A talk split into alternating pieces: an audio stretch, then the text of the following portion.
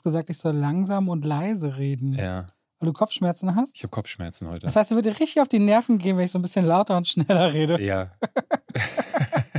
also so wie immer. David, wir haben 32 Grad, die Nacht hat's gewittert, die nächste Nacht wieder Haufen Regen, Luftfeuchtigkeit zwischen 70 und 80 Prozent. Ich habe einen Antrag äh, zu stellen. Ein Nicht an Antrag? dich. Oh, Eher so einen formellen Antrag, aber muss ich genehmigen lassen von dir. Haben wir heute verkürzten Unterricht? Verkürzter Unterricht? Ja. Nee, wir haben letzte Woche zwei Stunden gemacht. Ja. Wir haben überzogen letztes Mal. Ich Ja. glaube, heute können wir, wir gehen in die Ferien. Wir gehen in die Ferien, aber nur verkürzter Unterricht. Nächste Woche sind wir wieder da. Okay. Ja. Aber um so ein bisschen das Gefühl reinzubringen, guck mal, wie ich mir die Brücken schlage für meine Nicht-Faulheit, habe ich, gar kein, hab ich gar kein Trivia mit, sondern ein Spiel. Oh. Ein Spiel. Ich liebe Spiele. Und ich habe mir diese Regel überlegt, das ist ein ganz einfaches Spiel und immer wenn ich versuchen wollte, mir schon Antworten zu überlegen, habe ich sofort gesagt, nein, überleg dir nichts, wirklich jetzt. Das ist sonst unfair David gegenüber, der hat ja keine Überlegungszeit Ja. und die möchte ich auch nicht haben.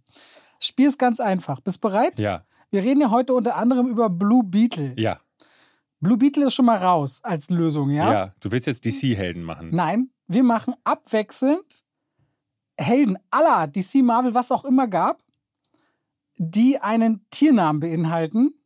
Oh aber Gott. wenn ein Tier schon genannt wurde, ist raus. Also wenn jetzt zum Beispiel Blue Beetle darf es nicht Beetlejuice, Beetleman, Beetle irgendwas. Ach so, okay? wie, äh, egal was für Figuren. Egal was, also ich sag mal, meine Eröffnung wäre jetzt Ant-Man zum Beispiel. Ja. Okay? Soweit verstanden. Ja? Ja, Okay, bist bereit? ja. So lange kann es ja nicht gehen. Ich bin jetzt schon raus. Ich, Wirklich? Also Ant-Man. ja. Ich sage Sharkboy von Sharkboy und Lava Girl. Gibt's den wirklich, ja? Nein, klar, das ist Okay. von Robert Rodriguez. Okay, dann nehme ich Spider-Man. Dann sage ich, oh Gott, äh, ich sage Komm, der bekannteste, David. Der bekannteste fast aller. von I Batman. Batman. Ja, richtig. Batman. Dann nehme ich Hawkeye. Geil, oh Gott, jetzt bin ich schon wieder, jetzt komme ich schon wieder. Ich sage natürlich, brauchen wir uns gar nicht lange überlegen. Gibt es was mit Schlangen? Äh, Snake. ah, äh, Snake, Plissken. Gibt's Snake? Plissken, na klar, die Klapperschlange. Snake Plissken. Ist der ein Superheld? Das ist ein Held. Okay. Äh, Sind es nur Superhelden? ja, ich meinte Bei Superheld. Beetlejuice. Ist schon okay. Das habe ich jetzt nur so. Da geht es nur darum zu zeigen, dass Beetle weg ist. Da wollte ich nur irgendwie. Ich habe dich ein bisschen. Also wir reden Nein, nur wir über können. Snake-Dings nehmen. Ist okay. Okay. ist verkürzter Unterricht. Ich nehme Catwoman. Au. Catwoman, Catwoman, ja. Äh, dann sage ich. Gott. Dafür ist mein Gehirn heute. Ich habe Kopfschmerzen, Mann. Du hast gesagt, du freust dich so auf Spiele. Dann Giraffenman. Giraffenman. Giraffe. Giraffo. Was gibt's denn noch? Nee. Nee. Fisch, Fisch, Aquaman geht nicht. Was hast du noch? Dr. Octopus. Stimmt. Den würde ich nehmen. Ist natürlich kein Held. Falcon. The Falcon. Falcon, genau, ja. Falcon. Was für ein Igel, ja. Sonic the Hedgehog. Sonic. Es muss doch aber noch irgendwas von wegen. Sonic the Hedgehog, da ist der. Äh, ist okay, ist okay. Gut, der heißt natürlich nicht. Was ist mit so einem Rhino oder so? Wird es doch wohl jemanden geben? Also jetzt bei den. Na, Rhino bei, ist ein Bösewicht bei äh, Ja, dann kommen auch die Ninja Turtles natürlich, ne? Also die- Turtles. Die, Turtles. Exakt. Wo, in welchem ist noch der Name drin? In Tiger Lily. Nein. Tiger Lily. ja. Na gut. Das ist ganz schön Es gibt kompliziert. richtig viel. Ich wollte ursprünglich gucken, wie viele Superhelden gibt es denn? Und du findest endlose Listen, habe ich gleich wieder zugemacht. Ja. Ich glaube, du steckst die Hände über den Kopf zusammen, wenn du allein mal bei Marvel guckst. Wolverine. Wolverine. Wolverine muss auf jeden Fall rein. Irgendwas mit Phoenix muss bestimmt auch geben, so eine epischen. Stimmt, ja. Phoenix. Klar. Phoenix ist doch die, Die Dings in X-Men. Jean Grey. Jean Grey. Und dann muss es noch geben. Was Fischiges. Whale. Was Fischiges? Dolphin. Wal. Doll. Nein. Mark Wahlberg. ja. Ja. Elephant. Nee, mit Elephant. El, äh, Äh, Benjamin Blümchen. äh, okay, gut. Das war erstatt einem Trivia heute. Es sollten Superhelden sein, in denen Tiere vorkommen. Es gibt aber noch viele mehr. Es muss doch so Kakerlakus oder so geben. Kakerlakus, ja. Kakerlakus. Cockroachio. Äh, Es gibt das Pferd Roach bei The Witcher. Ja. Ja, und das ist heldenhaft, finde ich. Ich habe tatsächlich mich vorhin auch extra wegen Blue Beetle mal in seine Historie reingelesen. Da Ja. würde ich sagen, kommen wir nachher, wenn wir über den Film Ja, sprechen. erst einmal begrüßen wir die Leute. Wie denn? Mit Herzlich willkommen Schmerzlich. Drillwommen. zu Drei wie Zwech- und Spackel. Schwafel. wir haben letzte Woche ein paar Fragen bekommen. Worüber? Es gab diesen Punkt, wo Daniel Schröckert, unser Gast letzter Woche, der endlich mal gekommen ist, der hat sich vorgestellt ganz am Anfang und du hattest ihm dann die Frage gestellt, ey, erzähl doch mal was zur Coupé. Und viele haben uns gefragt, ey, sag mal, habt ihr da geschnitten? Da muss man sagen, wir schneiden hier im Podcast eigentlich fast nie, ja, äh, außer wir erzählen wirklich harten Blödsinn oder verschwafeln uns mal. Aber da haben wir einen, schon ein kleines Segment von, ich sag mal, 15 Minuten rausgenommen und nicht um Daniel zu schämen, sondern Daniel ist jemand, das weiß er auch selbst, der, wenn du den lässt, dann, also der hört nicht auf. Ne? Und er erzählte dann über den Bewerbungsprozess beim Bauer Verlag und wie er reingekommen Leute, die ist. sich mit ihrem nackten Bauch an Gebäudewänden reiben. Das habe ich erzählt. Achso, was du Das habe ich Achso. erzählt. Willst Ja. du damit sagen, dass die Geschichte nicht total spannend war? Äh, Aha. äh, Aha, da haben wir es Ich habe das wieder. sogar Gina erzählt, ja, sie wird es ja gehört weil ich haben. so dachte, wenn ich Uke so sehe, ich kann es mir richtig vorstellen. Ja, ja. Ich komme mit Uke super klar, aber damals dachte ich kurz, hm, Der, der wirkt für mich immer so wie so eine Legende, weil irgendwie kennen den alle ja, und ich so gar nicht. Und wenn ich ihn treffe, ist er immer super freundlich, ja, ganz aber auch Typ. so ganz verrückt, Ja. äh, habe ich das Gefühl. Ich glaube, der ist, äh, ich weiß nicht, der. Ich war mit ihm mal in Island bei so einem Ja, allein schon das. und da habe ich mich tätowieren lassen und der hat das gefilmt. Warum ist der in Island mit dir? Das Was macht der? Was macht der? Der hat doch auch irgendwas mit, mit der Witcher-Reihe irgendwie voll oder hat das Pferd gesprochen oder irgendwas war doch da auch Der mal. hat alles, der Mann, der macht, der ist in irgendwelchen Uke-Bosse, um hier den Namen mal einzuwerfen für diejenigen, die gar nicht Also wissen. kein Disrespect. Ich habe Ja, mit ja. ihm selbst nie länger macht als ganz drei viele Minuten Sachen und geredet. ist tatsächlich, er ist Professor für Game-Entwicklung, glaube ich, hier an also der. Professorentitel, Ja, also nicht sogar- Ehrenprofessor ist richtig. Ich glaube, das ist, der ist, äh, ich weiß ehrlich gesagt nicht, ob das vielleicht ein. Oder nicht, dass das eine. Urban Myth ist und alles. Nein, nein, ich war sogar schon bei ihm an der Uni. Ah, in äh, wir haben, genau, in einer der Vorlesungen hat er mich als Gast dabei gehabt, wo ich über, ich glaube, über Spielejournalismus gesprochen Ja. habe. Ich war also da, es ist kein Mysterium, das äh, man nicht hätte aufklären müssen. Aber um es nochmal zu sagen, Daniel hatte sich da ein bisschen verheddert und wir dachten so, ey, wir haben noch kein Trivia, wir haben noch nicht den Podcast eingeleitet und sind aber trotzdem schon viel zu lang und der Podcast ging schon fast zwei Stunden. Deswegen haben wir da ein bisschen gekürzt, was wohl aufgefallen ist. Da äh, Entschuldigung an Daniel und an euch, aber sagen wir es so, ihr habt jetzt keine Informationen verpasst. Das ist schon mal ein Teil von unserer Hidden-Folge, die eines Tages rauskommt. Es kommt mal eine Hinfolge. Sachen, die geschnitten wurden, vielleicht. Es wird, wird aber auch Zeug geschnitten, das wollen wir nicht, dass es rauskommt. Weil du ganz oft dich im Ton vergreifst, Robert. Das wissen die Leute. Ich wäre gespannt, mal wirklich alles zu hören, was wir geschnitten haben, und dann mal auszuwerten, Du, wer ich sich wo vergriffen Ich habe hat. ich hab ein Video, ich habe ein von, Video von äh, Kopfkino, das wirst du auch noch kennen. Da sind wir mal völlig entgleist. Das hast du noch? Du übrigens, ja, ja, ja, ja, habe ich weiß. das hab ich auch Ich glaube, ich erinnere mich. Das hast du aufgehoben. Ich Machst du hier auf einen auf Edgar, Edgar, wie heißt der? Edgar Wallace, Nee, der andere Edgar mit Nachnamen Edgar, FBI-Chef Edgar. J. Edgar Hoover. J. Edgar, nee, mit der Mit ist Ja, Edgar, ja. J. Edgar Hoover. Giftschrank, ja? Ja, der Giftschrank. Wenn du alles mir mal klar. blöd kommst, dann äh, werde ich einfach bei mir so einen großen Pixel drüber setzen, damit die Leute denken, äh, wer ist denn der. Typ da neben Was ist ihm? das für ein Pixel über Davids Penis? Was hast du zuletzt gesehen, Robert? So was habe ich zuletzt gesehen. Ich habe den äh, Kandahar nachgeholt, von dem Daniel ja schon gesprochen hat. Wir haben uns beide Heart of Stone angeschaut. Das neue Action-Krach-Ding auf Netflix. Mhm. Ja? Ja, James Bond und Ethan Hunt müssen aufpassen. aber richtig aufpassen. und dann haben wir beide Blue Beetle geschaut. Ja, Der ja, erste lateinamerikanisch besetzte und auch hinter der Kamera, glaube ich, sehr viel Mhm. äh, Superheldenfilm, in dem Fall aus dem Hause von DC. Die drei Sachen habe ich zuletzt gesehen. ich habe noch Past Lives endlich mitgebracht. Der startet nämlich diese Woche. Lives oder Lies? Lügen Lives. Lives. Past Lives, vergangene Leben, von dem ich euch unbedingt erzählen möchte. Okay. Wollen wir damit anfangen? Können wir machen. Ja? Ja. Darf ich raten? Was wie raten? Naja. Hau raus. Mm, Das ist ein Mystery-Thriller. Mhm. Wirklich? Ja, erzähl weiter. Ach so. Sag ganz Ich, ich will jetzt keine. äh, Past Lives, ganz einfach. Also Past Lives ist so ein Ding, von dem hat David schon vor einem Dreivierteljahr gehört, weil der so durch kleine Festivals getingelt ist, so in Tribeca und so. Ja. Und dann hat er aufgehorcht und gehört, oh, der ist spannend. Dann hat er gemerkt, Mann, aber warum kommt der in Deutschland nicht raus? Und hat dann gesehen, oh, den gibt's schon äh, über VPN.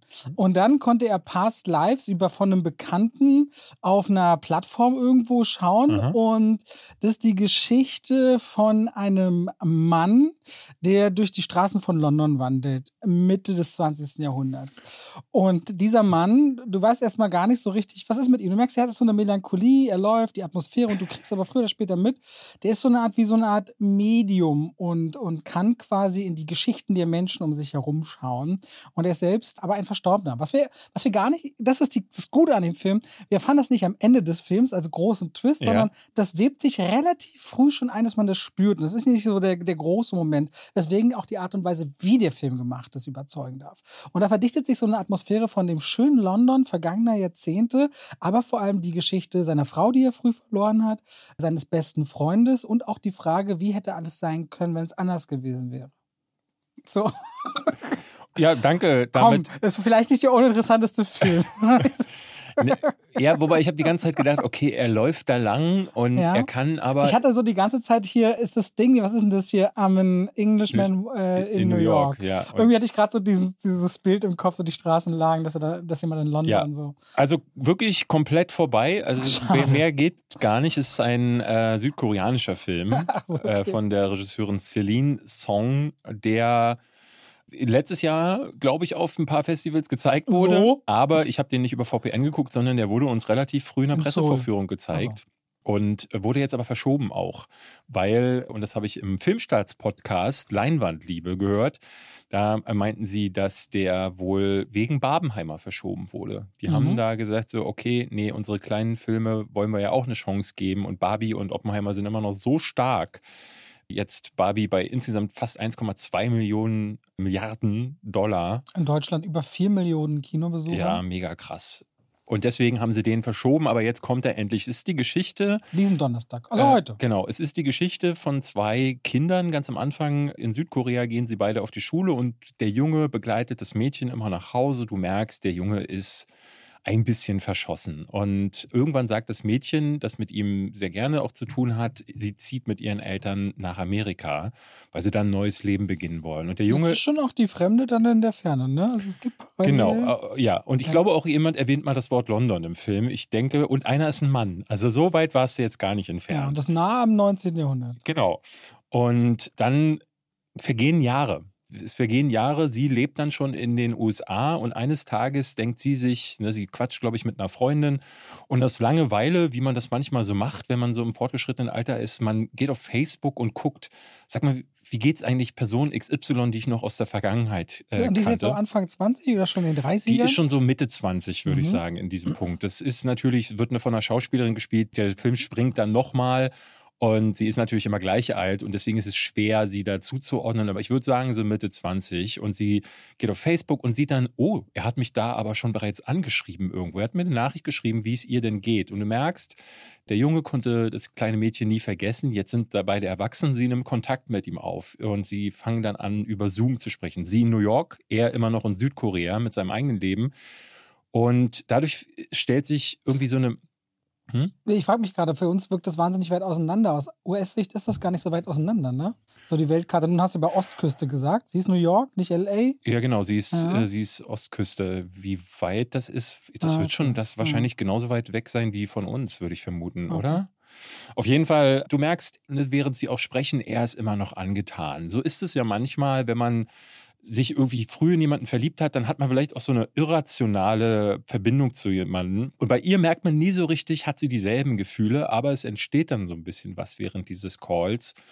Und daraus, ich weiß gar nicht, ich habe in meiner Kritik schon ein bisschen mehr verraten, weil der Film eigentlich, da ist gar nicht wichtig, wie viel man über die Handlung weiß, sondern eigentlich das, was dazwischen passiert. Weil der Film ist einer, der vor allen Dingen auf dieser menschlichen Ebene sehr, sehr gut funktioniert. Sie werden dann nochmal, wird der Film springen, und zwar 15 Jahre. Und irgendwann reist er aus Südkorea nach Amerika. Das Ding ist aber, sie ist zu dem Zeitpunkt schon verheiratet. Und da entstehen dann Verbindungen, die eine große Erzählung über Liebe aufmachen, die so ehrlich und so natürlich wirken, wie man das im Kino ehrlich gesagt lange nicht hatte. Gerade gestern, glaube ich, in der Süddeutschen Zeitung war die Überschrift endlich mal ein Film über die Liebe und das Leben, wie sie wirklich ist. Und das kann man gar nicht äh, deutlicher unterstreichen, weil der Film extrem schlau geschrieben ist. Also er ist hoch ambivalent, weil Liebe ja, ne, wie, wie ich schon sagte, es wird nie so ganz klar, wie sind die Gefühle beider zueinander. Bei ihr hat man ein bisschen fast das Gefühl, dass sie auch die Kommunikation aus äh, Langeweile übernimmt. Man merkt auch, sie ist jetzt in New York, sie ist an einem ganz anderen Punkt in ihrem Leben und er führt noch dieses rückständige Leben. Und dadurch entsteht so auch so ein Verhältnis zwischen den beiden, wo man fast sagen kann, sie guckt von einer gewissen Ebene auf ihn herab. Und äh, später entstehen Dinge, die sich unangenehm anfühlten. Also es gibt dann in einer Bar eine Szene, die fand ich kaum zu ertragen, weil es auch toxische Elemente darin gibt. Und dadurch ist dieser Film so wie die Liebe selbst, die ja Liebe ist ja nicht nur schön. Liebe ist manchmal auch ne, nicht zu beschreiben. Sie ist manchmal schrecklich, manchmal tut sie weh. Und manchmal ist sie eben auch toxisch und manchmal kann aus diesem Toxischen aber auch wieder was Gesundes entstehen. Und das fand ich brillant beobachtet. Es ist ein relativ langsamer Film, aber ist so typisch für die südkoreanischen Filme in den letzten Jahren, habe ich das Gefühl, einer, der nicht nur fantastisch gespielt ist, sondern auch mit genau dem richtigen Fingerspitzengefühl inszeniert ist, der ganz viel Interpretationsspielraum auch offen lässt, weil es keine klaren Antworten auch für die Gefühle der beiden gibt.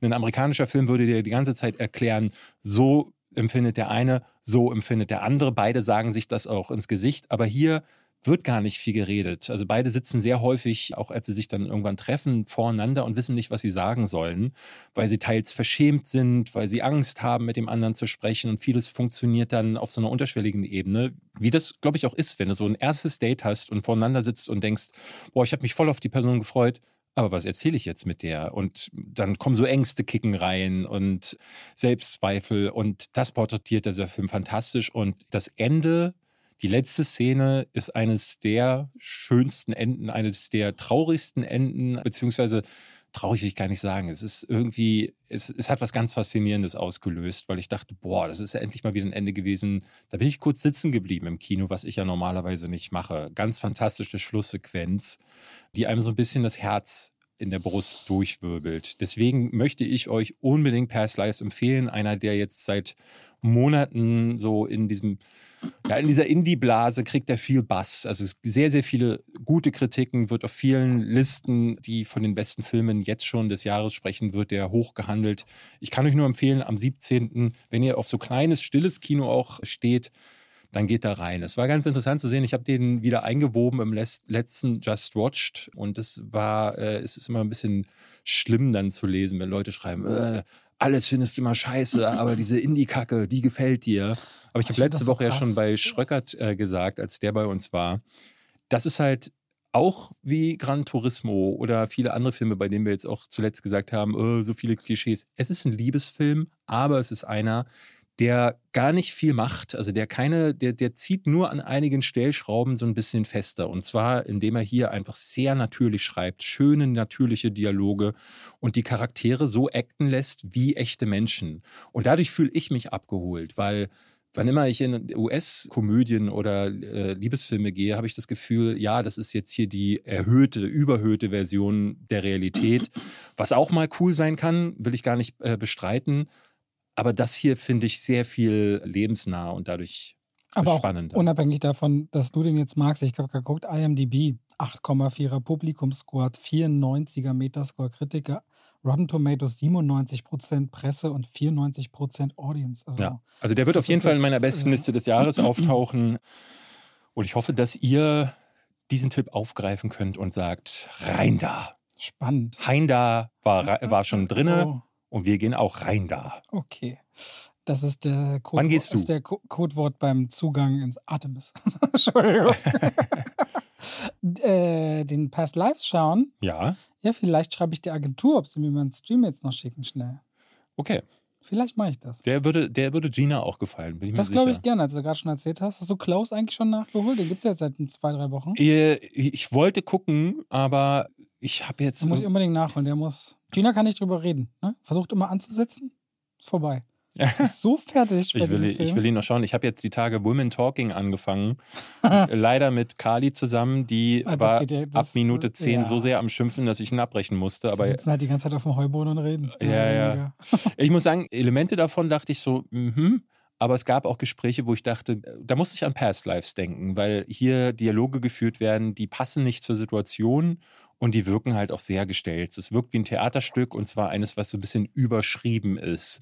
Weil diese Frauen, die ja eigentlich in so einer Zeit da sitzen und Wahre Geschichte, ne? Ja, ja. Äh, war, ist die wahr? Ich glaube, die Sekte gibt es und es gibt auch die, diesen Fluchtversuch. Ich glaube, da ist einig oder sehr angelehnt an wahre Ereignisse. Ja. Ich, Aber es wird im Film ja klar gemacht, diese Frauen haben keine Bildung. Ja. Ähm, und sie werden von allem ferngehalten, weil sie von den Männern kontrolliert werden sollen. Und dann reden sie aber auf eine Art und Weise miteinander, die zeigt, so ungebildet können sie nicht sein. Und da wirkt das Drehbuch so ein bisschen überschrieben. Ich merkte so, ich würde gerne weitergucken, allerdings ohne die Schimpferei von rechts. Und das werde ich wahrscheinlich jetzt machen, die Tage, wenn ich meine, da sind nämlich, äh, Kali ist weg. Kali ist im Urlaub mit der Kleinen und Okay, ich mache Urlaub zu Hause. zu Hause. Vor Amazon. Ganz ehrlich, ich glaube, das ist für dich das Beste. Also, das, da hast du eine gute Zeit. Baldur's Gate 3 wird jetzt bei uns zu Hause auch gezockt. Ja. Ja, ich dachte, das wäre so dein Game. Ich habe ehrlich gesagt bisher nicht die Zeit gefunden. Das soll doch ich, das Spiel anscheinend des Jahres sein. ich habe schon, ich bin Alle nur, überschlagen ich sich, bin nur bis zur Charaktererstellung gekommen und da habe ich schon gemerkt, das wird genau mein Spiel sein. Alle überschlagen sich, wie fantastisch ist dieses Spiel ja, ja. ist. So. Ich kenne ja den Vorgänger, der von derselben Firma kommt, der nichts mit Baldur's Gate zu tun hat, aber der war schon brillant. Original Sin Original 2. Sin 2 habe ich auch, Mhm. aber nur kurz gespielt. Insofern, guck mal, ich bin ein bisschen im Game hier, Mhm. ein bisschen dabei. So, lass mich mal kurz, soll ich noch was zu Kandahar sagen? Ja. Nicht so gut, wie Schröckert sagt. Nee, nicht so gut wie die Schreckerzeit. Also also finde ist ich. er nicht der Filmexperte Deutschlands, wie alle immer sagen? Nein, er hat ja gesagt, er findet ihn besser als der Pakt. Ich finde ihn eher ein bisschen schlechter als der Pakt, Ja. weil er noch an viel wichtigeren Stellen, finde ich, so ein bisschen verkackt. Wir haben über die Story ja schon alles geredet. Das gleiche wie der Pakt. Ex-CIA-Agent muss ein Dolmetscher 400 Meilen durch Afghanistan nach Kandahar retten. Und auf diesem Weg, da ist es schon mal, finde ich, ein Riesenproblem, verzettelt sich dieser Film total darin. Da gibt es Warlords, es gibt IS, es gibt Taliban, die werden mehr oder weniger alle in einen Topf geworfen, beziehungsweise so Warlords in die Richtung, das sind halt Söldner, die machen für Geld alles mit ihren Leuten. Und du kannst aber immer schwer auseinanderhalten, wo sind wir gerade, gegen wen ist es hier gerade? Dann dieses manchmal, weiß ich nicht, gibt so eine Passage, da sagt Gerard Butler so mehr oder weniger wirklich, erzählt er dir, wir kommen in ein Land und sagen hier, wie die Regeln sind, wie ihr zu leben habt, wie ihr auszusehen habt und dann gehen wir und lassen euch wieder alleine. Und das war dann so irgendwie so dieses Statement von so einer Pseudo-Reue. Mhm. Aber was ich, was ich ehrlicherweise sehr schwierig fand, ist das ganz, ganz, ganz unlogisches Verhalten. Also stell dir mal vor, dir passiert was, in dem Fall wird er ja enttarnt.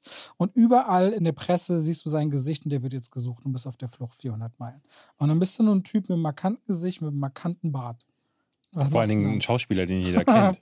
Ich meine, du würdest doch als erstes dein Bart mal abrasieren. Ja. Du würdest dir, weiß ich nicht, Haare, eine Glatze machen, was auch immer. Dinge, die dich nicht wiedererkennen lassen, ja. Und das ist schon mal so ein so ein Ding, wo ich denke, Mann, Junge, ganz ehrlich, du willst mir erklären, ihr seid CIA-Agenten undercover und das ist nicht deine erste Reaktion. Diese tolle Angriffsszene mit dem Helikopter, von der Daniel geredet hat, und dem Auto, diese sehr spannende, so mit Nachtsichtgeräten und so, war auch so, weißt du, ein Helikopter, der mit Waffen bestückt ist, den greifst du nicht frontal von unten, von vorne an, sondern von unten drunter oder von dahinter, da wo du sie quasi kriegst. Und ich finde, dass dieser Film taktisch so schlecht beraten ist, dass ich dann so rückwirkend überhaupt nicht glaube, dass diese ganze militärische oder CIA-Ebene da irgendwie funktioniert. Und er kann sich nicht entscheiden zwischen, bin ich jetzt ein Action-Thriller oder bin ich so ein Ein-Mann gegen alle so Mhm. Wegschießgeschichte. Und auch so die Nebengeschichte, es gibt, die werden enttarnt über eine Journalistin, die als Geisel genommen wird und dadurch wird diese Tarnung breit getreten. Es gibt diese Frau quasi nur als einzige Frauenrolle, damit du so diese Prämisse des Films erfüllst. Wobei ja eigentlich Journalismus und die Gefährdung von Presse in so Krisenregionen, gerade nochmal Frau, Afghanistan, Turkmenistan und so weiter und so fort, super viel hergebe und der Film ohnehin 20 Minuten zu lang ist, hätte man darin was investieren können. So muss sie irgendwie herhalten, mit, damit sie halt eine Frau war. So, und das, ist, es sind so viele verschenkte Elemente, sodass dieser Film so ultra durchschnittlich daherkommt, aber eigentlich gut aussieht, weil er komplett in Saudi-Arabien gedreht ist, der zweite amerikanische Film überhaupt und dadurch ziemlich echte Mhm. Kulissen hat in diesem Wüstenbild und auch sein CGI, ich habe ihn ja nur im Stream gesehen, deswegen kann ich es auf der großen Kinoleinwand nicht transportieren, deutlich besser aussieht als bei vielen teuren Hollywood-Blockbustern. Also die Verpackung und ich finde auch Gerard Butler gibt eigentlich was her, weil sie versuchen bei den Charakteren immer so eine Tiefe zu erzeugen, die dann aber bei fast allen Figuren komplett in die Leere läuft und man Mhm. sich dann fragt, warum habt ihr das überhaupt erst angefangen in the first place? Und damit ist es so, ja, also du kannst The Covenant und den als Doppelfeature DVD-Heft Gerard Butler ist rausgeben. für mich wirklich so ein, das ist irgendwie, ne, normalerweise würde man sagen, das ist die Sorte Karriere, die irgendwann auf der DVD endet oder er im Streamer. Aber Gerard Butler macht diese ganzen kleinen oder semi-kleinen Filme, weil Kanada war ja nicht billig, ja, so wie 70 Millionen Plane, knapp. so wie Chase, alles Filme, die eigentlich im Kino ich will nicht sagen, nichts versucht äh, zu verloren haben, weil ehrlich gesagt, sollten die schon alle auch gezeigt werden. Aber normalerweise wäre das sowas, wo jetzt John Cusack zum Beispiel, der ja auch nur noch äh, bei Direct to DVD stattfindet, solche Filme passieren dann Aber ich eher glaube, dafür da. ist Gerard Butler so dieser kantige Heldentyp, den du als Vater, der seine Familie, er, er ist so eine Schnittmenge aus einem Liam Neeson und einem Sylvester Stallone. Na, ich glaube, was ich weil so, dann mal sowas wie Greenland funktioniert, bekommt Gerard Butler dann eine Green Card für drei weitere Filme, die dann alle nicht funktionieren. Und dann kommt mal wieder einer,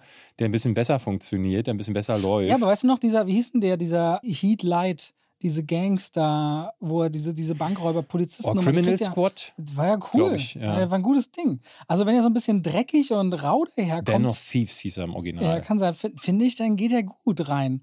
Also ich finde, der, der, der trifft irgend so eine Nische. Da geht zum Beispiel so ein Frank Grillo auch rein, aber Ja. funktioniert nicht so gut. nee, Ne, diese Nische leider ist nicht. In, schauspielerisch ist er in dieser Nische Ja. m- mit die erste Wahl. weil er ja auch, äh, Frank Grillo ist auch nicht so gut wie äh, Gerard Butler. Naja, sobald es ins Physische geht, ist Frank Grillo richtig stark. Ne? ja, aber, andersrum nicht so. Ich hatte aber gestern, weil du das gerade mit der Journalistin gesagt hast, ich hatte letzte Woche unseren Podcast nochmal gehört und bei dem Gespräch, wo wir dann auch über Jimon Hunsu gesprochen haben bei Gran Turismo, Mhm. da dachte ich auch so, eigentlich wäre das eine Geschichte gewesen, die Gran Turismo hätte viel lieber erzählen sollen. Also weil dieses, äh, diese Vater-Sohn-Geschichte wird die ganze Zeit angeschnitten und sie haben dann einen Top-Schauspieler mit Jimon Hunsu, aber sie wird nicht aufgegriffen, weil sie stattdessen lieber diese alte generische Nummer mit dem Mentor erzählen wollen. David Harbour ist natürlich der größere Name, aber es ist eigentlich die, die blödere Wahl. Und es gibt immer wieder, ich habe das ganz häufig in Filmen, dass ich denke, ah, da wäre die eigentlich spannende Situation gewesen, aus der man hätte was machen können. Aber im Drehbuchschreiben wird das wohl nicht aufgefallen Jimon sein. Hunsu gibt es aber, glaube ich, auch nie schlecht, aber auch nie als Hauptdarsteller. Ja, ich glaube, seine größten Parts sind sowas wie in Blood Diamond. Amistad Ja, so. Aber der darf immer, habe ich das Gefühl, nur am Rande stattfinden. Ja, aber so gut, also konsequent gut.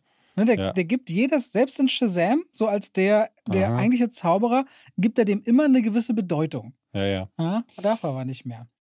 Und damit schalten wir raus aus dem Podcast rein in die Werbung. Ach, David, das Mhm. Wetter draußen ist schön. Ich koche so gern. Du hast jetzt langsam aber sicher zumindest ein bisschen kochen gelernt. Dank Hello Fresh. Aha, weil es ist doch wirklich, muss man mal jetzt mal ohne Schmu sagen, es ist doch wirklich einfach mit diesen Kärtchen, die man nach Hause bekommt, in der Kochbox, mit den passenden Zutaten in der richtigen Menge, Schritt für Schritt die Sachen so zubereiten, wie es darauf steht.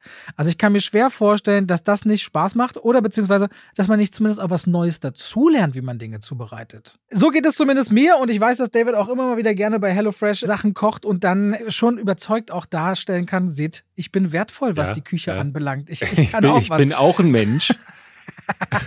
Ich finde es immer wieder schön. Also jede Woche hat man 30 Gerichte oder mehr zur Auswahl. Man kann auch noch Toppings und Desserts und verschiedenste andere Sachen bestellen und sich quasi seine Kochboxgröße für zwei bis vier Personen zwischen drei und fünf Gerichten in der Woche auswählen und dann eben auch sich überlegen, will ich vegan, will ich vegetarisch, will ich Mischköstler. Es gibt so viele Sachen, die man danach sortieren und aussuchen kann und dann bestimmt man quasi an welchem Tag, zu welcher Uhrzeit will man es geliefert bekommen. Und ich habe bestimmt schon 40, 50 Kochboxen in den letzten Jahren und es hat bei mir immer alles sehr gut funktioniert. Und wenn ihr sagt, ihr wollt HelloFresh jetzt mal ausprobieren, vielleicht mit David und mir und uns unterstützen, dann macht das doch gerne. Und dann könnt ihr den Code HF Schwafel, also HF wie HelloFresh und Schwafel verwenden, wenn ihr euch bei HelloFresh anmeldet als Neukunde oder auch als ehemaliger Kunde. Und ihr findet auch nochmal natürlich in den Shownotes die passenden Links dafür. Und wenn ihr HF Schwafel verwendet, dann könnt ihr in Deutschland bis zu 120 Euro, in Österreich bis zu 130 Euro und in der Schweiz bis zu 140 Schweizer Franken sparen. Und der Versand auf die erste Kochbox ist auch noch kostenlos. Es ist einfach, es ist schnell. Und die Rezeptkarten, ich hebe die auch immer auf. Da hat man immer Inspiration, wenn man Gäste hat und sagt, heute koche ich mal was ganz Feines. Habe ich mir selbst überlegt. Danke an HelloFresh an der Stelle. Viel Spaß damit. Und damit schalten wir raus aus der Werbung zurück in den Podcast. Du, aber wenn wir bei Sachen sind, die man stattdessen lieber hätte machen sollen, dann kommen wir doch zu einem Film, den man am besten hätte gar nicht machen sollen, nämlich Heart of Stone auf Netflix, der neue. Hast du den zu Ende geguckt? Nee. Ich habe dann ab der Mitte angefangen zu spulen. Ich dachte, da kommt zu kochen. äh, nee. Äh, nee, und ich glaube, dass die letzten zehn Minuten habe ich mir gar nicht mehr gegeben. Das ist wirklich einfach nur Stumpfsinn der allerkrassesten Sorte gewesen, bei dem ich auch merkte, ich kann das nicht mehr. Also ich habe da auch tatsächlich zum ersten Mal ein Video gemacht, aber auch eine Kritik geschrieben bei Letterbox, wo ich gesagt habe, nee, jetzt ist auch mal Schluss, weil man kommt ja dann irgendwann immer wieder an diese selben Punkte. Und ich merkte schon beim Gucken, ich würde hier genau dasselbe sagen wie bei Greyman oder bei Red Notice oder bei Citadel die haben sich ja wirklich auch alle Elemente, du hast es in deiner Kritik sehr schön auch äh, beschrieben, ne? tausche die Entität aus Dead Reckoning aus gegen, hier ist es das Herz, eine super KI, die die Welt im Griff hat und hier ist es natürlich wie bei Citadel auch wieder eine Geheimorganisation, die so geheim ist, dass selbst die Geheimorganisationen nichts von ihr wissen, äh, weil die Agentin, ich glaube Rachel Stone, wird eingeschleust in einer Mission von der CIA und dann hast du wie bei Greyman den alten Agenten. War das bei Greyman auch so, dass, es, dass Chris Evans ein ehemaliger Agent war und dann Rogue gegangen ist? Irgendwie so habe ich das im Gefühl. Auf jeden Fall ist es wieder. Greyman war das, das war die ganze mit Ryan, Six. Ryan Gosling. Mit Ryan Gosling, ja. Ja, das war dieses Agent Six oder nicht Six irgendwas. Ja, ich, ich, ey, ich, weiß es auch nicht mehr. Und ja. das ist das Krasse, ich erinnere mich nicht mehr. Und der ist ja nun wirklich nicht lange her. Aber diese Filme sind vermischen zu einer braunen Suppe aus Bla.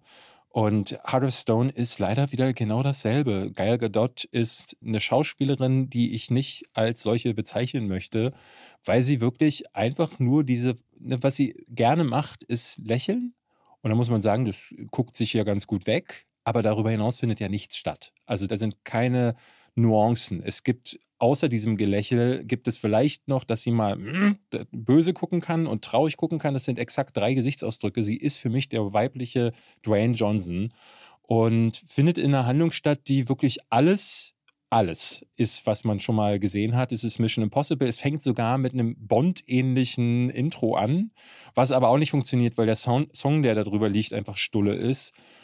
Und ja, dann hast du halt wieder Action. Die ganze Musik ist sowieso super anstrengend. Es ist wieder, der, die Musik ist von dem Typen, von Stephen Price, der hatte den Soundtrack zu Gravity gemacht. Den, der hat einen Oscar gewonnen dafür. Ja. Und hier klingt es, als hätte jemand gesagt, kopier mal Hans Zimmer, aber mach es mal nicht so gut. Und das ist leider halt, geht, alles geht hier in die Hose. Die Action ist halbwegs brauchbar, aber halt so zerstagecrafted. Also alles entweder. Ich habe ich sogar diesmal den ganzen Greenscreen-Kram gesehen. Ey, sie, es gibt diesmal eine Szene in der so da Wüste. dachte so, also wenn ich sehe, dann ja. ist wirklich Kacke. ja. Es gibt eine Szene in der Wüste, da dachte ich so, krass. Also ihr habt es nicht geschafft, also da wäre es ja möglich gewesen, ihr müsst ja nicht nach, was weiß ich. Aber in, die haben ja Nevada. ja, so, fahrt doch nach Nevada, ja. da habt ihr doch eine Wüste. Es wird doch nur möglich sein, Sand in den Hintergrund zu bekommen. Meine Fresse geht auf den Spielplatz oder so. Irgendwo wird es doch die Möglichkeit geben, aber nein, sie müssen es in einem Stagecraft machen. Hast du zufällig in meiner Story gesehen, als ich dieser Tage von dem letzten James Bond-Film geteilt habe, wie sie Venedig die Kulisse ausleuchten. Ich und wie ne echt das, das sieht so echt aus. Ja. Da sieht man ja, das ist Studio und sie ist auf dem Balkon draußen, er liegt im Bett. Es sieht so echt aus, die ganze Kulisse im Hintergrund. Ist nicht Venedig, ist eine andere italienische Stadt gewesen. Auf jeden Fall Florenz oder so. Madrid. Ist nicht in Italien. Ja, kennst du nicht den Spruch von, äh, war das nicht, irgendein Fußballer hat doch mal gesagt, Haupt, Hauptsache Madrid irgendwie so, oder? Nee, weiß ich nicht. Irgendwie, Wenn du weiß, anfängst über Fußball zu reden, wäre ich super skeptisch. ich glaube, irgendjemand hat das mal gesagt. Ja, das ist, das ist halt ein großes Problem, große CGI-Sequenzen. Und das ist, ne, gerade wenn du, ne, wenn du dich so anlehnst an Mission Impossible und es sich so auch so nach Dead Reckoning anfühlt. Der gleiche Produzent, ne? glaube ich. Boah, weiß ich nicht. Ich glaube, damit werben sie auch. Ne? Produktionsfirma wie in den letzten drei, vier Teilen, glaube ich. Es gibt so eine Sequenz, die erinnert stark an den Halo Jump aus Fallout. Und da dachte ich, ja, ich kann mittlerweile einfach nur mit zwei Klicks weiter, gibt es ja seit Sonntag auch Mission Impossible Fallout und da kann ich mir genau dasselbe angucken in nicht scheiße. Ja, da zeigt sich das, wie man so eine Sequenz inszeniert, wenn man sie plant, wenn ja. man sie gut inszeniert, wenn man Leidenschaft für das Ding mitbringt. Aber hier hat Netflix wieder einfach Millionen auf ein Produkt geworfen, hat Leute installiert, die gerade so in der Lage sind, einen Film herauszuwirken und ja, das reicht dann halt nicht. Und mit Gal Gadot in der Hauptrolle bist du meiner Ansicht nach sowieso schon auf dem Abstellgleis. Und versuchen dann vor allem da auch ein Franchise drauf auszubauen. Das finde ich schon wieder so anstrengend, dieser Blick immer Richtung Franchise in erster Linie. Na, das ist, das ist eine typische, äh, eine typische, eine typische Netflix-Masche. Vorher schon anzukündigen, was für Ambitionen damit bestehen, was natürlich immer in die Hose gehen muss, wenn dann am Ende so ein Film bei rauskommt. Also, war interess äh, interessant auch zu lesen. Es gab natürlich wieder so ein paar, die geschrieben haben, ich fand ihn sehr unterhaltsam. Gut, da kann man dann nichts machen, weil die bekommen dann halt mehr von so einer seelenlosen Scheiße. Aber es Feedback auch auf mein Short-Video, was ich gemacht habe, wo ich gesagt habe, ey, ich weigere mich, mache ich nicht. Ich habe viele gehabt, die geschrieben haben, den habe ich nach 20 Minuten ausgemacht, ja. den 30 Minuten ausgemacht. Das ist halt, das sind diese Filme, die halt nicht mal mehr durchgeguckt werden, weil du willst auch also das habe ich auch gemerkt, ich wollte gar nicht wissen, wie es endet, weil es mich, mich hat nichts interessiert. Es gab keinen Hook, wo ich dachte, ah, mal schauen, was sie da jetzt rausmachen. Nee, gar nicht. Du hattest in deiner Kritik noch Matthias Schweighöfer hervorgehoben. Ja, so ein bisschen. Ja, der hat halt, ein, also bei dem muss ich halt sagen, der steht halt die ganze Zeit auch in so einem... Ja, so Tony Stark-mäßig, so als wenn er mit Jarvis die ganze Zeit genau. rumfungiert. Und dadurch redet er ja im Grunde nur so in den, in den leeren Raum hinein. Aber er wirkt am wenigsten tot von all denen, die das da ist agieren. wohl wahr, habe ich auch das Gefühl ja. gehabt. Ja. Und Jamie Dornan, ich meine, das ist eigentlich ein guter Schauspieler, aber dieses Foreshadowing in Heart of Stone, es gibt diesen einen Shot, da zieht er sich um, sie sieht Narben auf seinem Rücken und dann lässt die Kamera mal zur Abwechslung kurz in beide Richtungen fünf Sekunden das Bild stehen. Und du merkst schon so, das ist kein Genre für Love Interest. Ja, ja. Sie bauen keine weibliche James Bond auf die Männer vernascht, weil das würde nicht funktionieren, um irgendwie weiterzukommen. Wäre auch dann zu kann früh es, für den dann, Film. Dann kann es nur in eine andere Richtung gehen, dann ist sofort klar, Ja, wo sich wer wiederfindet. Und das fand ich auch so cheesy. Es gemacht. gibt auch am Anfang eine Szene, da steht er einem Bösewicht gegenüber und da gibt es einen Shot auf sein Gesicht, da guckt er auf eine Weise, wo ich auch dachte, ah, okay, so eine äh, Form von Charakter ist das. Und dann ist es das. Ne? Dann ist es genau das und es entwickelt sich nichts mehr. Das kann man sich wirklich komplett klemmen und also diese, diese Geschichte sich auch einfallen zu lassen und dass da dann das Drehbuch bei Netflix aufschlägt und da oben jemand sagt, jo, machen wir. Ey, dieser, dieser Verein ist halt wirklich dann auch verloren. Also, weil wenn du solche Drehbücher durchwinkst, obwohl du gerade auch angibst, du willst künftig sparen und nur noch Produktionen durchwinken, wo man das Gefühl hat, jo, das ist es, dann mach doch nicht sowas. Also dann, wenn du ein Franchise produzieren willst, mach doch ein gutes Franchise. Ich glaube, wenn das so einfach wäre, ich meine, Netflix hat ja auch immer wieder wirklich gute Sachen dabei, aber das sind dann oft die kleineren. Kommen wir mal zu Black Beetle, äh Black Beetle, Black Blue, Beetle. Blue Beetle, weil ich weil ich gerade so durchgehe. Was gibt's denn so für Bekannte, ne? Ein bisschen, bisschen schämen können wir uns. Penguin, Ja, Black Widow, ja. Black Panther, Aha. Schlecht. Canary, okay, Wasp, okay, geschenkt. Rhino, Lizard, Puma, okay, Was ist denn ein Canary? Canary? Wird hier gelistet, das kriegt alles für dich. Canary, Kanarienvogel? Ja, Ah, siehst du? so. Guck mal an. Das ist Kanarienvogel. Was haben wir hier sind noch? Die Canaries. Okay, das sind dann alles nur die heißen so. Hier dein Howard the Duck. Ah, stimmt. Howard the Duck. Na gut. Ja, wir haben mit Blue Beetle einen Helden aus den 30ern. Ich muss sagen, ich habe noch nie davon gehört. Ich habe noch, du bestimmt auch nicht, oder? Von Alle Blue Beetle? Comics gelesen. Ich habe mir damals die Ausgabe von 39 geordert bei so einer Auktion, ähm, weil ich die erste Reinkarnation lesen wollte. Mhm. Hast du den damals schon Und dann- 1939 Nee, gelesen? nee, nee, nee. Das nicht, aber eine sehr gute Variante bekommen, Ja. unterschrieben vom Originalautoren. Wie heißt der nochmal? Tony Surroundy. Nein, sage mal. Ja. Ist auch ganz einfach. Komiko Raitiro. ja, ja, man kennt ihn. Ja, ja. Na klar. Ähm, ja, du, aber du hast schon gesagt, 1939 fing das an. Ja. Da, da noch für unter anderem Fox Comics. Und ist, Black Beetle war da auch noch kein lateinamerikanischer Held, sondern Dan Garrett, ein Polizist, der dann später aus dem haben sie dann einen Archäologen gemacht, weil sie gemerkt haben, hm, kommt nicht so gut an. Dieser erste Run von Blue Beetle war auch nicht sonderlich erfolgreich. Und dann haben sie ihn gewechselt und er ist gestorben, hat die Flagge weitergegeben an Ted Cord, das war der zweite Blue Beetle, der dann, glaube ich, so ab den 50ern ist der dann in diesen zweiten Run gegangen, ein Millionär oder Milliardär, der einen Skarabäus bekommen hat von seinem Vorgänger, der bei ihm aber keine Superkräfte erzeugt hat.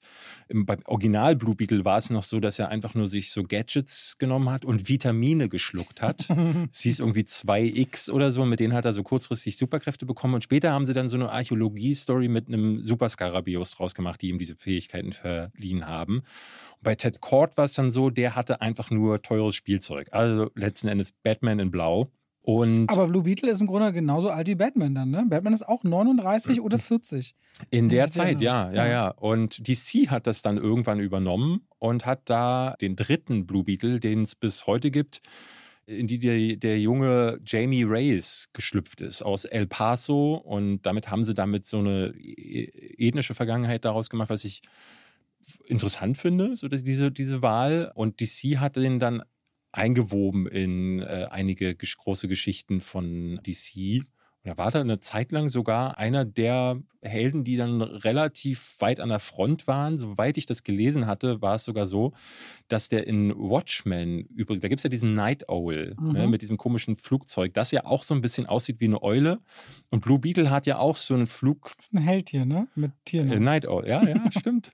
Und der hat ja auch so einen Käfer, mit dem er durch die Gegend fliegt. Ah. Und ur ursprünglich wollte Alan Moore ihn nehmen, hat auch bei DC angefragt und DC hatte aber gesagt, nee, wollen wir nicht. Dann würde man nämlich Blue Beetle immer mit deiner Geschichte verbinden und wir wollen den für unsere Zwecke benutzen. 2006 ging das mit Jamie Race dann los und bis heute ist er das. Und jetzt hatte sich DC gesagt, wir wollen mal auch auf anderen Märkten herumwurschteln. Und nachdem das mit, bei Chang-Chi ganz gut mit Shang-Chi und Black Panther sehr gut funktioniert hat, haben sie jetzt gesagt, machen wir das mit der lateinamerikanischen Community.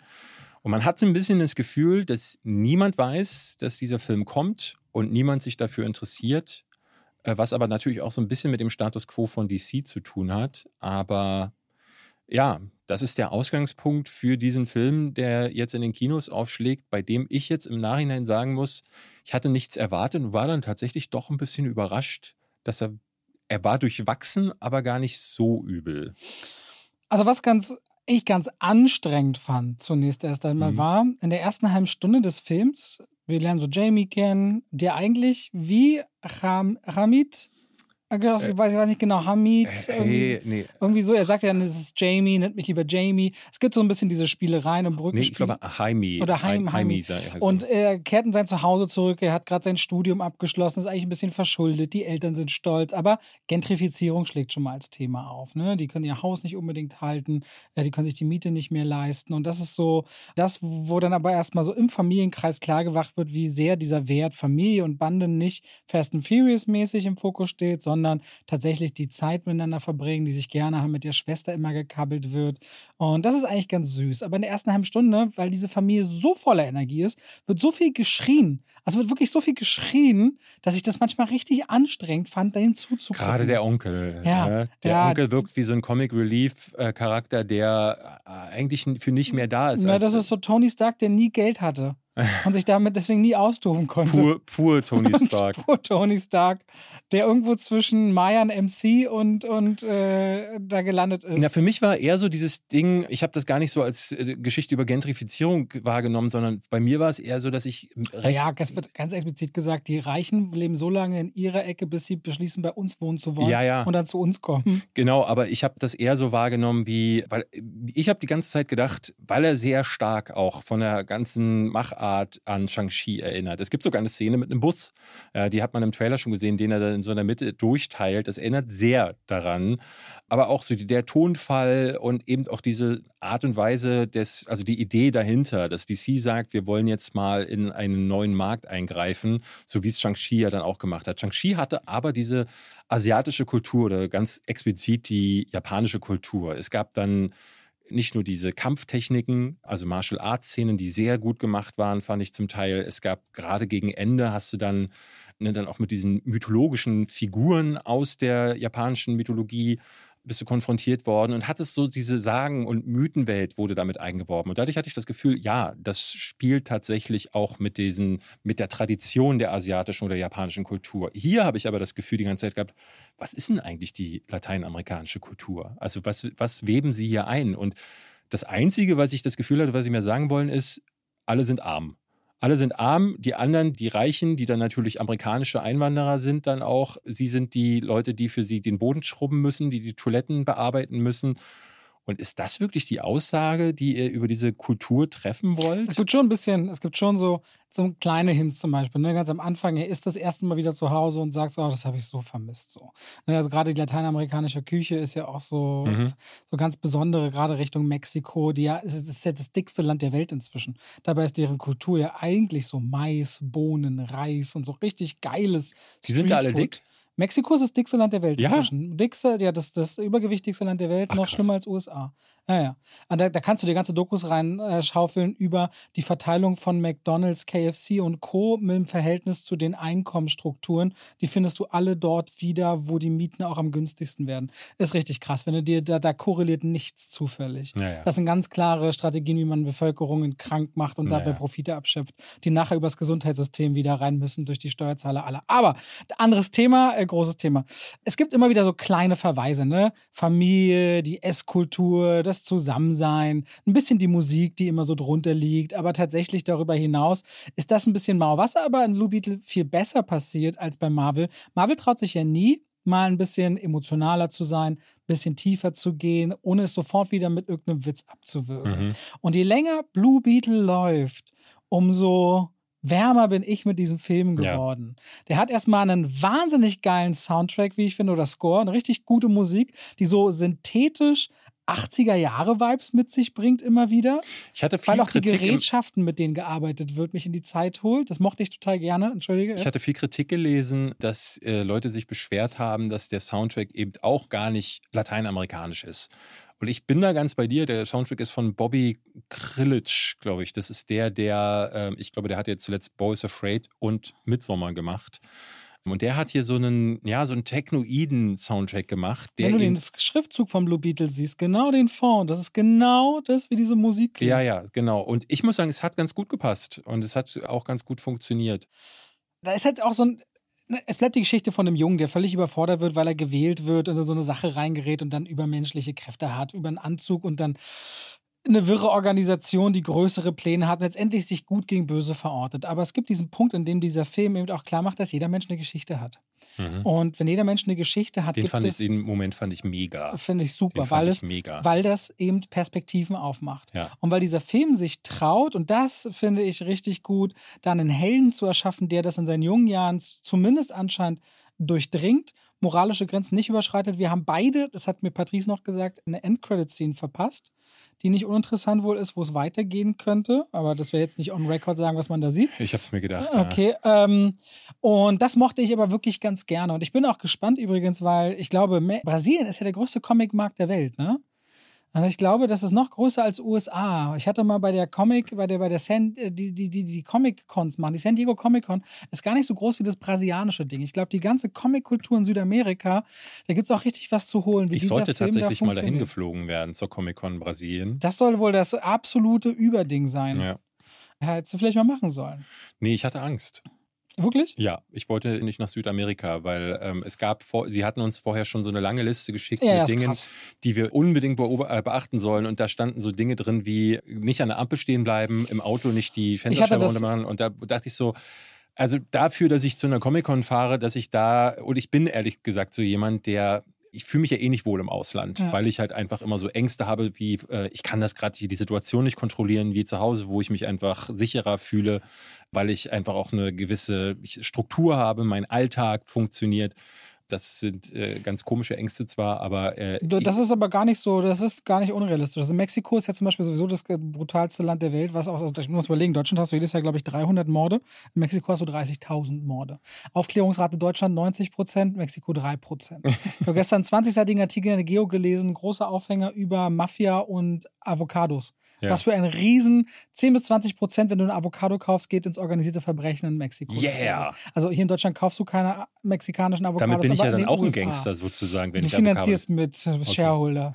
Cool. Und ich war ja auch in Brasilien für Narcos erste Staffel. Äh, und hatte dort so die erste Folge wurde gescreent, alles war in Rio de Janeiro. Und Gina und ich sind noch am Genau, Tag. wir sollten auch nach Rio. Rio. Ich bin an der Copacabana mit Gina lang, so richtig, die so zwei Kilometer nur Copacabana. Dann hat so ein Typ dann irgendwann mich abends, wollte mir die Schuhe sauber machen. Ich so, nee, Mann, möchte ich nicht. Mhm. Hat er mich mit so Dreck beworfen, mit so richtig stinkender Pampe an den Beinen und so und hat gesagt, na, jetzt muss er sauber gemacht werden. Ich so, fick dich. So, was soll das? Bin ins Hotel, die meinten, ja, das passiert hier halt ganz normal. Sie können es waschen und so. Also ich Und will, sie meinten, die ganz kurz die Führer, da meinten auch, Copacabana, dass ihr nicht beklaut wurdet, das ist ein Wunder am helllichten Tag. Sie sagen, sagen dir ganz klar, wenn du überfallen wirst am Strand an der Copacabana, leg deine Sachen gut sichtbar in den Sand, zieh dich komplett aus, geh ins Wasser und warte, Ja. dass sie dich alles nehmen, damit du lebend wieder rauskommst. Das war das, was sie uns Genau, gesagt und haben. äh, also ich will nicht, da soll jetzt nicht irgendwie so was Xenophobes daraus werden, ne? Also weil nee, das ist wirklich nur, was ich erlebt habe. Ja, und bei mir war es so, dass wir wurden in so vieler Hinsicht gewarnt und äh, ich habe irgendwie so einen Artikel geschickt vom Auswärtigen Amt und der war so lang, dass ich dachte, boah, nee. Aber so war es halt, du hast diese Favelas ringsrum. Ich meinte noch zu so einer Führerin, mit der sind wir dann hoch zum Zuckerhut und zur Jesu-Statue und so. Da meinte ich so, ist doch ganz süß hier mit den ganzen Kindern, die so Drachen steigen lassen. Die so, Mhm. Nee, nee, das sind die äh, Drogenumschlagplätze, die werden so markiert, wenn die Drachen in den Favelas hochsteigen. Oh, süß. ja, aber du wolltest erzählen über den Comicmarkt. Äh, über den, nee, ich wollte einfach nur sagen, ich, ich bin gespannt, wie dieser Film dort eben äh, funktioniert, weil äh, dieser Markt so riesig ist und die ganze Gruppe ja noch gar keinen eigenen, also es ist ja das erste Mal, dass überhaupt lateinamerikanische Kultur sowohl besetzt wird, vor der Kamera, hinter der Kamera viele mitarbeiten. Und da waren ja viele, die sich darauf gefreut haben bei Blue Beetle und ob der einen Platz in der zukünftigen DC-Welt findet, ist ja auch nochmal eine Frage. Aber dadurch, dass er so weitestgehend sehr unbekannt besetzt ist, bis auf eine Susan Sarandon, die mehr oder weniger aber auch random generated von dem anderen hätte gespielt Ja. werden können. Ähm, Susan Sarandon, ich dachte so, als sie so durch den Film waberte, das ist auch eine seltsame Karriere von einer Oscar-Preisträgerin, glaube ich sogar, oder zumindest nominiert, äh, hin zu jemandem, die in so Filmen wie Enchanted an der Seite als böse Königin kurz zu sehen ist und jetzt hier irgendwie als böse Königin äh, zu sehen ist. Ah, das finde ich fast ein bisschen schade. Ich mochte den Hauptdarsteller, den fand ich sympathisch. Da treffen die mittlerweile sehr gute Wahlen. Ich musste einmal laut lachen. Äh, ich weiß nicht, ob du das gehört hast, Ja, ich als, neben dir. als die, äh, als es, ich will nicht sagen Love Interest, aber es gibt auch noch eine weibliche Hauptrolle, die, als die das erste Mal den Mund aufgemacht hat, da ist mir fast die Spucke runtergerutscht. Das war schlimm. Also die spielt in dieser Szene schrecklich. Das wird aber besser mit dem Film. Also ich hatte das Gefühl, ich weiß nicht, ob es ihre erste Rolle war. Ich hatte mal geguckt, so ein, zwei kleine Sachen hatte sie schon, aber offenbar hat- hat man einen Schauspiellehrer dann engagiert, der gesagt hat, komm, wir setzen uns bis Ende des Films nochmal hin.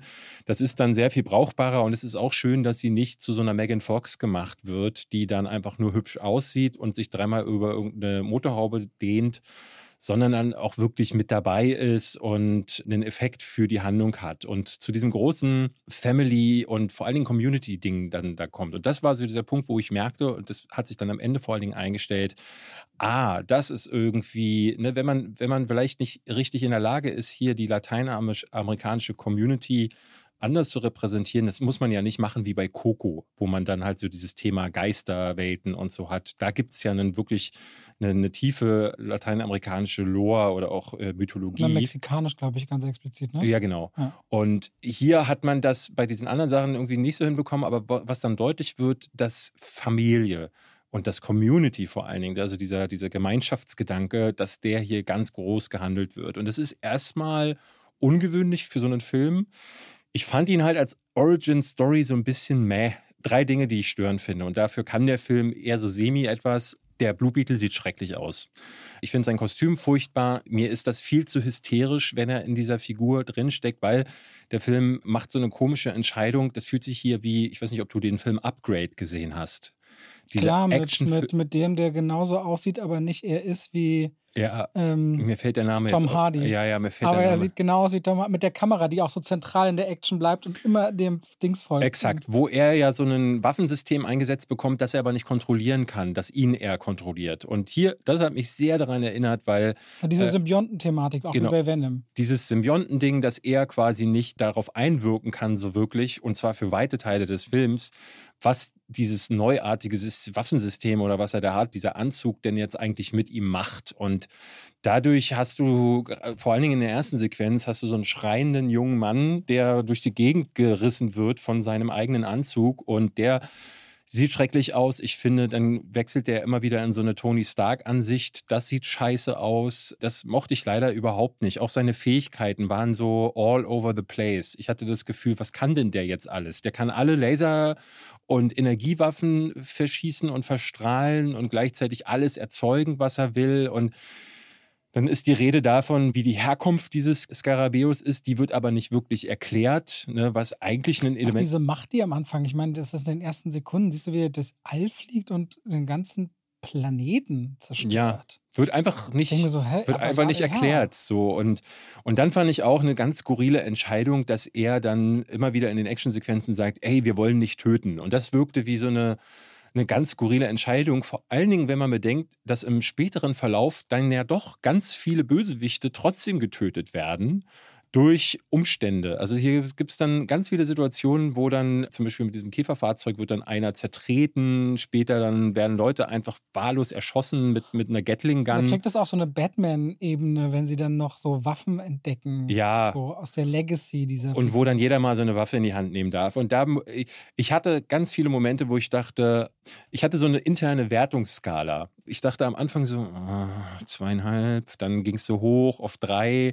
dann dachte ich wieder so, oh, nee, doch nicht, gerade so. Und dann am Ende dachte ich, boah, der, der ist richtig stark. Am Ende äh, gibt es ein paar Entscheidungen, wie zum Beispiel mit dem Bösewicht, dieser eine Moment, den du angesprochen hast, den ich fantastisch fand. Ich fand das ganze Finale, ehrlich gesagt, echt okay weil es auch nicht dieses typische Finale gewesen ist, wo zwei, weil Shang-Chi macht ja am Ende dann auch so was sehr ähnliches. Er ist am Ende, am Anfang total coole Martial Arts in geilen Settings, mit zwar auch so super Bösewichten, die bekämpft werden. Filme stehen und fallen mit dem Ende. Genau. Und da am Ende kommen dann Riesendrachen und Armeen, die aufeinander prallen, ganz typisch Marvel. Und das wird hier mal nicht gemacht. Und das fand ich ansprechend. Und, sondern es gibt dann eher so einen emotionalen Kampf gegen den Bösewicht. Und es gibt Familie und es gibt vor allen Dingen auch Situationen, wo dann sehr emotionale Momente erzeugt werden, die bei Marvel gar nicht mehr funktionieren, wenn man sie versucht, weil der Aufbau gar nicht da ist. Aber weil man hier sehr viel Zeit am Anfang mit dieser Familie verbringt, passiert dann am Ende, passieren so Dinge, wo ich merkte, oh, jetzt bin ich bei den Charakteren auch dabei. Trotzdem ist es ein Film, wo ich wirklich hin und her gerissen war zwischen, braucht es die Welt, brauche ich das? Es ist halt wieder eine Origin-Geschichte mit einem Helden, der mich nie abgeholt hat, wo ich dachte, die Figur selbst finde ich völlig uninteressant. Ich mochte eher die Familie. Und immer dann, wenn er sein Kostüm aus hat, fand ich den Film besser, als wenn er äh, darin herumspringt. Weil er aber auch erst sehr, sehr spät überhaupt diese Kräfte richtig annimmt, seine Rolle richtig annimmt. Und das es, es werden dann coole Situationen erzwungen, auch weil ein Soundtrack dann anspringt von, was weiß ich, Cypress Hill läuft dann einmal rein und du hast das Gefühl, die, die Szene ist aber nicht so cool, wie ihr sie mir gerade verkaufen wollt mit dem Soundtrack. Auch die Inszenierung ist da leider nicht so toll. Dementsprechend, ich bin da echt hin und her gerissen. Ich habe von Yves, ich habe den jetzt mal noch gefragt, der fand den äh, in eigenen Worten kacke. Das würde ich jetzt nicht sagen, aber ja, für wen ist das? Was? Ist es was, für, ich, ich, weiß gar nicht. Ich bin so mit, ich bin wirklich mit einem netten Gefühl rausgegangen und dachte, ich würde da, da mehr von anschauen. Ich mag, also du fragst für wen ist das was? Ironischerweise muss ich so an Stranger Things Fans denken. Ich weiß nicht warum, weil dieser Musikvibe und dieser Look die ganze Zeit so darüber ist. Ja, dieser Neon. Äh, ja, Look, ne? das ist irgendwie. Ich finde das irgendwie erfrischend. Das siehst du von DC so sonst nicht. Ich hatte mich da danach dazu hinreißen lassen, zu sagen, dass es für mich die beste Comic Superhelden-Story des Jahres aller war.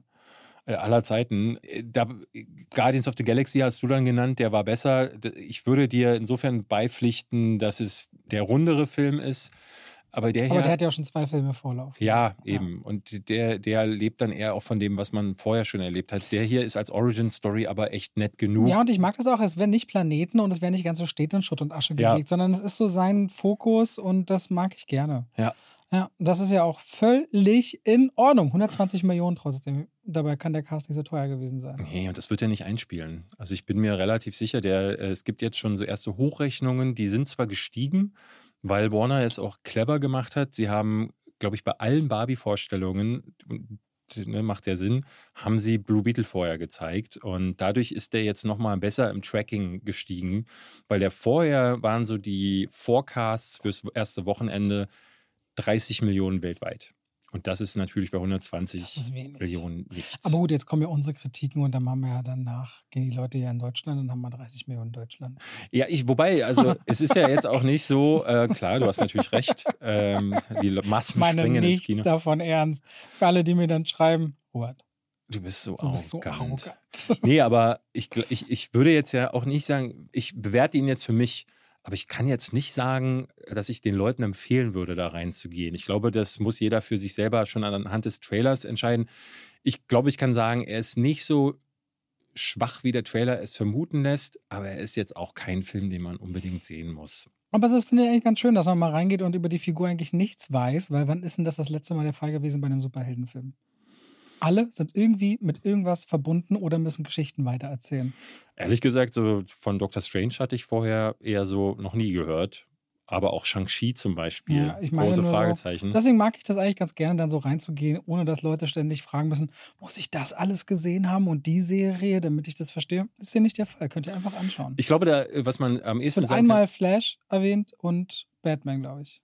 Ja. Und, er es gibt am ein Anfang. Shirt mit Gotham irgendwas University. Anscheinend war er dort. Am, am Anfang war ich sehr verliebt. Äh, Sie, sie zappen durch den Fernseher und es kommt eine kurze Szene, wo so ein metallener Käfer zuschnappt auf eine Hand. Hast du die Szene äh, gesehen? Ist aus Guillermo del Toros Kronos, so ein Vampir-Film. und da dachte ich, ah, nett. Der, der Regisseur, nicht nur, dass es so ein Not in Richtung Guillermo del Toro geht, äh, gibt, also äh, so ein Landsmann, sondern auch eine Geschichte, die sehr ähnlich ist und mit ähnlichen visuellen Elementen. Das fand ich interessant. So, sehr verkürzter Unterricht. Hat trotzdem eine Stunde gedauert. Die Klassenuhr klingelt. Ja, damit sind wir durch. Die nächsten Wochen, wir haben vorhin schon geschaut. Robert hat, was ist die Presseeinladung für nächsten Montag, die du hattest? Frauen im Feld? Frauen in Landschaften. Frauen in Landschaften. Ja, also wir kriegen gerade Pressevorführungen zu Filmen. Wir sagen mal, Frauen in Landschaften gibt es. Dann gibt es die Woche Pambara, die Mhm. Mittagsfrau, Wild wie das Meer, neue Geschichten vom Franz. Das Rad der Zeit, Staffel 2. Ja. Also es kann sein, dass wir in den nächsten Wochen diesen Podcast füllen werden müssen mit ein paar Sachen, die vielleicht jetzt nicht so spannend sind. Aber das Fa- Fantasy Filmfest kommt auf uns zu. Und äh, da werde ich jetzt schon ein paar Sachen gucken. Ähm, vielleicht so ein paar Genre-Hits Ende des Monats. So, ich gucke äh, The Bear weiter, startet diese Woche. Da freue ich das. mich sehr drauf. Gerade während wir saßen, habe ich gewohnt die ersten Screener zugestellt zu den ersten Folgen Ahsoka. Ach stimmt, wann startet denn das? Anscheinend bald. Okay. Wenn die Screener kommen, dauert es nicht lange. So, also, danke fürs Reinhören. Wir hören uns nächste Woche wieder. Kommt gut durch die Hitze, durch die Unwetter. Passt auf euch auf. Tschüss.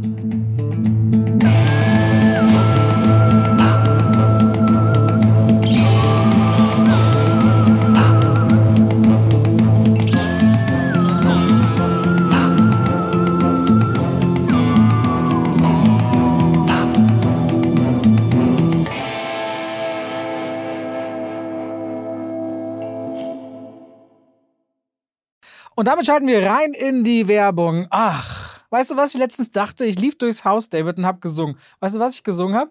David ist der beste Freund der Welt. Das mache ich morgens, aber dann, wenn langsam Mittagszeit ist und ich was kochen will aus guten Zutaten, die lange haltbar sind, Aha. dann gehe ich durchs Haus und singe Oh coro mio, oh coro mio. Mhm.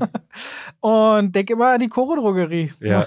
Wir Singen die Katzen auch mit? Die, manchmal ja, und es kommt drauf an, ob sie Ja. gerade schlafen. Wenn ihr sagt, ihr wollt haltbare Lebensmittel in großen Mengen haben, das können Nüsse sein, das können hauchdünne Apfelchips sein, das kann Reis sein, kann Pasta sein. Ich habe, auch wenn ich Salate mache, immer schön so Zuckermais aus der Dose, ob wieder Erbsen, Kichererbsen, wenn ich Hummus mache, leckere Tahini. David, es gibt so unglaublich viel bei Koro. Ich habe jetzt auch deren Teller bestellt. Die haben schöne Teller und deren Edelstahlpfannen sind richtig gut. Ich habe damit schon zubereitet. Also immer wieder was, was Neues zu entdecken. Die haben Teller und auch Schüsseln. Auf jeden Fall schaut euch bei der Koro Drogerie gerne mal um. Da werdet ihr fündig. Richtig gute Zutaten zu einem fairen Preis, wo ihr auch immer sehen könnt, wie sich der Preis entwickelt hat über die letzten Jahre. Und wenn ihr sagt, oh, das, was der Robert da sagt, der kocht ja gerne, der wird ja keinen Scheiß erzählen, das probiere ich auch mal aus, dann könnt ihr bei der Bestellung auch noch Schwafel 5 im Bezahlvorgang verwenden. Schwafel als Wort, 5 als Ziffer und spart nochmal 5% auf den eh schon sehr fairen Preis. Danke an die Koro Drogerie. Und damit schalten wir raus aus der Werbung zurück in den Podcast.